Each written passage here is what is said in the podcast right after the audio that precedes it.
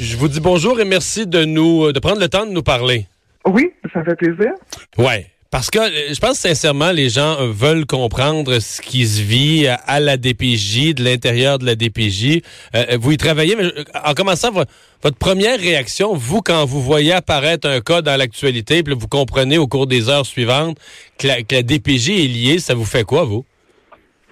Mais écoutez, c'est sûr que la situation de l'enfant, de ce qui s'est passé avec l'enfant de Granby est venue profondément m'attrister. Euh, puisque ce que je peux vous garantir, euh, Monsieur Dumont, c'est que la majorité des gens qui travaillent pour la DPJ euh, le font avec le font avec cœur. Aucun intervenant de TBJ ne souhaiterait avoir une, une un issue, euh, un issue comme il est arrivé à la jeune fille là, de, de dans ses dossiers. Euh, alors c'est sûr que ça m'attriste profondément. Euh, en même temps, euh, je sais que pertinemment, ça vient, ça vient un peu ternir la vision du travail qu'on fait auprès de la population. Et ça, je trouve ça dommageable, en ce sens que plusieurs de mes collègues ont fait, ont fait du bon travail, on tente d'aider du mieux qu'on peut les gens. Toutefois, euh, il faut prendre conscience que euh, nos employeurs, notre employeur ne nous donne pas nécessairement les ressources euh, pour mener à terme notre projet, notre souhait de faire notre travail en bonne et due forme. Mais juste faisons là cette parenthèse-là. À l'interne, vous avez des collègues. Qu'est-ce qui se dit ces jours-ci, au moment où vous avez l'impression qu'au Parlement, dans les médias, dans la société, ça parle d'un DPJ, euh, sûrement en partie avec raison de se questionner. Peut-être d'autres peut-être d'autres gens en parlent sans savoir du tout de quoi ils parlent, mais de savoir que tout le monde en parle, ça vous fait quoi? Quand vous en parlez, là, je sais pas, à la salle de pause ou à la cafétéria, entre employés, ça se dit quoi? Mais écoutez, c'est sûr que on, évite un peu le sujet euh, dans ce sens que c'est quand même mal vu euh, de parler de la situation actuelle. Donc, euh, mais euh, à l'extérieur euh, du travail, on ce qui est ce qui est véhiculé comme message, c'est justement c'est la tristesse que ça va que ça ça ça provoque chez les gens.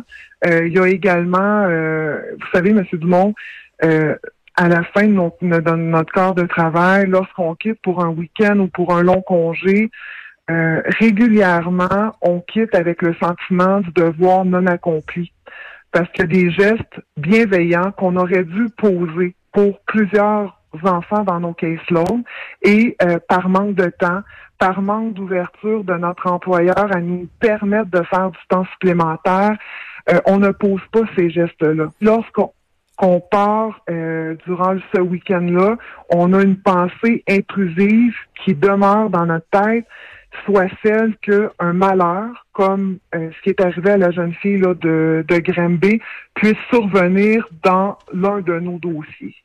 Mais c'est important ce que vous venez de dire. Euh, généralement, les employeurs, exemple, si on a un gros dossier qui, est en cours, euh, on arrive fin d'après-midi, puis c'est plus compliqué qu'on pensait, c'est pas réglé, l'employeur va encourager ou va souhaiter, ou dans certains cas, même les infirmières se plaignent, va exiger le temps supplémentaire. Vous laissez entendre que vos employeurs découragent le temps supplémentaire, j'ai-tu bien compris? Oui, tout à fait. Donc, on nous demande actuellement, c'est que notre employeur nous demande euh, d'en faire plus euh, mais en respectant notre temps de travail régulier. Alors, euh, pour nous, ça vient ajouter à une pression, une pression de performance. On a également toute la, la, gestion, la pratique euh, de gestion quantitative, où les quotas sont bien présents. alors, moi, ce que je peux vous dire, c'est qu'il n'est pas rare que des collègues puissent faire certaines activités cliniques, puissent faire certaines interventions euh, de façon bénévole, euh, justement pour éviter euh, les réprimandes de, de l'employeur, pour éviter justement les redditions de comptes. donc ça, c'est une pratique qui est relativement courante. Là dans nos services, malheureusement. Là, je vous dis, plus vous parlez, plus j'ai des questions. Vous venez de parler de quota, on va y revenir, mais juste finissons le temps supplémentaire comme il faut pour qu'on comprenne bien. Oui. Donc, vous dites, est-ce que c'est pour des raisons budgétaires? Est-ce que c'est parce que vos patrons ont des budgets fermés et ils veulent pas les dépasser, que le temps supplémentaire est mal vu? Ou est-ce que c'est pour d'autres raisons, euh, que même en situation où ça pourrait être utile, où ça pourrait faire une différence, on, on vous soumet pas à faire du temps supplémentaire? Ben, écoutez, euh, faudrait poser euh, la question aux employeurs. C'est sûr qu'on nous parle souvent d'enveloppe budgétaire, euh, on nous parle de budget serré. Euh, parfois, ce qu'on nous dit aussi, c'est qu'on veut nous protéger, on veut nous protéger euh, dans notre santé mentale. Alors, on veut pas qu'on en fasse trop justement. On veut garder les soldats qui restent au combat, puisque plusieurs plusieurs personnes qui œuvrent à la DPJ euh, connaissent des absences euh, dans leur carrière, malheureusement pour euh, des congés de maladie. Donc, ça peut être un, argument qui peut nous être servi de, de, temps à autre. Mais de façon générale, on nous demande de faire notre travail en 35 heures semaine, de ne pas dépasser. donc, ça, c'est les attentes de notre de notre employeur. En même temps, il faut comprendre qu'il y a une certaine flexibilité, mais dans un contexte où euh, on a une explosion au niveau des signalements, on a euh, des départs, euh, quand même des départs d'employés là pour aller travailler dans d'autres milieux, des milieux qui sont peut-être plus plus sains. Euh, la, la, surcharge de travail euh, est augmentée là, pour les employés hmm. qui restent. Dans votre domaine, la psychoéducation, le travail social, il y a quelques professions qui peuvent conduire à quelques formations qui peuvent conduire à la DPJ. C'est vu comme dur, tough, ce milieu-là, la DPJ, difficile de recruter des gens, euh, beaucoup qui, qui quittent après un certain nombre d'années? C'est un peu ça la réalité? Oui, tout à fait. Donc, euh, il y a plusieurs intervenants là, quand même euh, de, de bon, qui étaient à l'emploi des centres jeunesse euh, ont quitté après plusieurs années puisque tout simplement, il était usé par rapport à la lourdeur administrative, par rapport aussi aux attentes de nos employeurs et surtout au sentiment, le sentiment de, de ne pas le travail pour lequel on était engagé.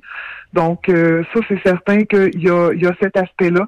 Il y a l'aspect aussi que notre, notre, notre emploi, notre secteur d'activité en centre jeunesse n'est pas attrayant nécessairement pour les gens euh, les gens qui sortent de l'école. Alors, euh, malgré plusieurs tentatives euh, d'aller, de rendre cet emploi-là un petit peu plus attrayant pour ces gens-là, bien nécessairement, ils viennent pas nécessairement appliquer là chez nous. Donc, ça, c'est, c'est un fait. Donc, ce qui arrive actuellement, c'est qu'on a une perte vraiment d'expertise au niveau des centres jeunesse parce que les gens quittent, hmm. s'en vont travailler ailleurs. Et euh, vous savez, avec la fusion euh, qu'on a connue sous le gouvernement euh, libéral, maintenant les centres jeunesse et les CLSC se sont fusionnés pour devenir des grands CIUS. Et de ce fait, dans les prochaines semaines, les prochains mois, il va y avoir une fusion aussi au niveau des listes d'ancienneté. Donc, ça nous amène chez nous une certaine crainte puisque la journée où il va y avoir une fusion, euh, c'est-à-dire que euh, on craint que les euh, les, employés, les intervenants en centre jeunesse quittent pour aller travailler en CLSC, là où le climat, du moins, est un petit peu plus facile que au, au centre jeunesse. Quand vous me parlez de, du sentiment à la fin d'une journée de ne pas avoir pu faire tout ce qui aurait dû être fait, de, de, de, quitter, savez-vous ce que ça me rappelle? Ça me sonne la, même cloche que cette intervenante en CHSLD qui avait sonné l'alarme l'an dernier en disant exactement presque les mêmes mots là, en disant je pars à la fin de la journée puis je le sais que j'ai pas mhm. donné les soins, j'ai pas mis assez de temps pour donner leur repas, j'ai pas donné les bains, j'en ai juste trop puis je quitte à chaque soir avec un sentiment de de, de pas avoir fait tout ce que j'aurais dû faire faute de ressources, faute de temps, il y a un parallèle à faire un peu hein? Oui, effectivement, puis tant aussi longtemps que euh, le gouvernement aura une approche qui est quantitative et non pas une approche humaniste, je pense que ce sentiment-là va continuer de demeurer chez les employés, malheureusement. Je pense qu'on est rendu à une on est rendu à un moment où on doit faire le point sur la situation des services sociaux et se poser comme question euh, qu'est-ce qu'on fait, qu'est-ce qu'on veut comme service social au Québec? Euh, parce que malheureusement, la situation ne peut plus perdurer comme ça. Donc, euh, s'il aura fallu ce malheur-là pour qu'on se pose la question, je trouve, je, trouve ça aberrant. Mais par contre, profitons de cet événement-là pour se poser les bonnes questions, pour éviter que d'autres événements comme il est arrivé malheureusement ne survienne. Mhm. Puisque s'il n'y a pas de changement qui s'opère dès maintenant, la question, la question qu'il faut se poser, ce sera pas si un événement comme ça va se reproduire ou non, mais quand. Hmm. Vous avez dit que vous aviez des quotas? Oui, donc euh, moi je travaille au secteur de l'évaluation, puis euh, on a des quotas. Alors euh, mon employeur s'attend à ce que j'évalue 50 dossiers, donc 50 familles par année. Et on s'attend à ce que j'évalue une famille, donc qu'un dossier soit évalué dans 45 jours non ouvrables. Alors ça, ça inclut les fins de semaine, les journées fériées, les congés. donc ça, c'est des quotas qu'on a. Euh, et euh, on a une certaine pression justement pour euh, pour qu'on puisse pour qu'on puisse les, actualiser. Est-ce qu'on s'est mis à, risque que des je comprends qu'un cas arrive là, on peut pas dire personne ne l'a souhaité. Mais est-ce qu'on s'est mis à risque que des cas semblables surviennent par les conditions qui, existent selon vous dans les centres? Ben tout à fait, tout à fait. Euh, avec justement cette, il euh, faut comprendre que euh, on a une liste d'attente qui explose. On a des gens qui partent vers d'autres emplois. on n'arrive pas à recruter des gens. Et on a on a on a une pression de plus en plus importante par rapport à notre notre organisation justement pour faire plus sans coûter plus à notre organisation. Alors nécessairement, euh, on s'expose. Nécessairement, euh, ça nous amène justement à tourner. J'aime pas, j'aime pas euh, prendre cette, cette expression-là, mais nécessairement à tourner les coins ronds. Et visiblement, ben, ça devient un terreau fertile justement pour des erreurs. Et on s'entend que des erreurs ne devraient pas arriver.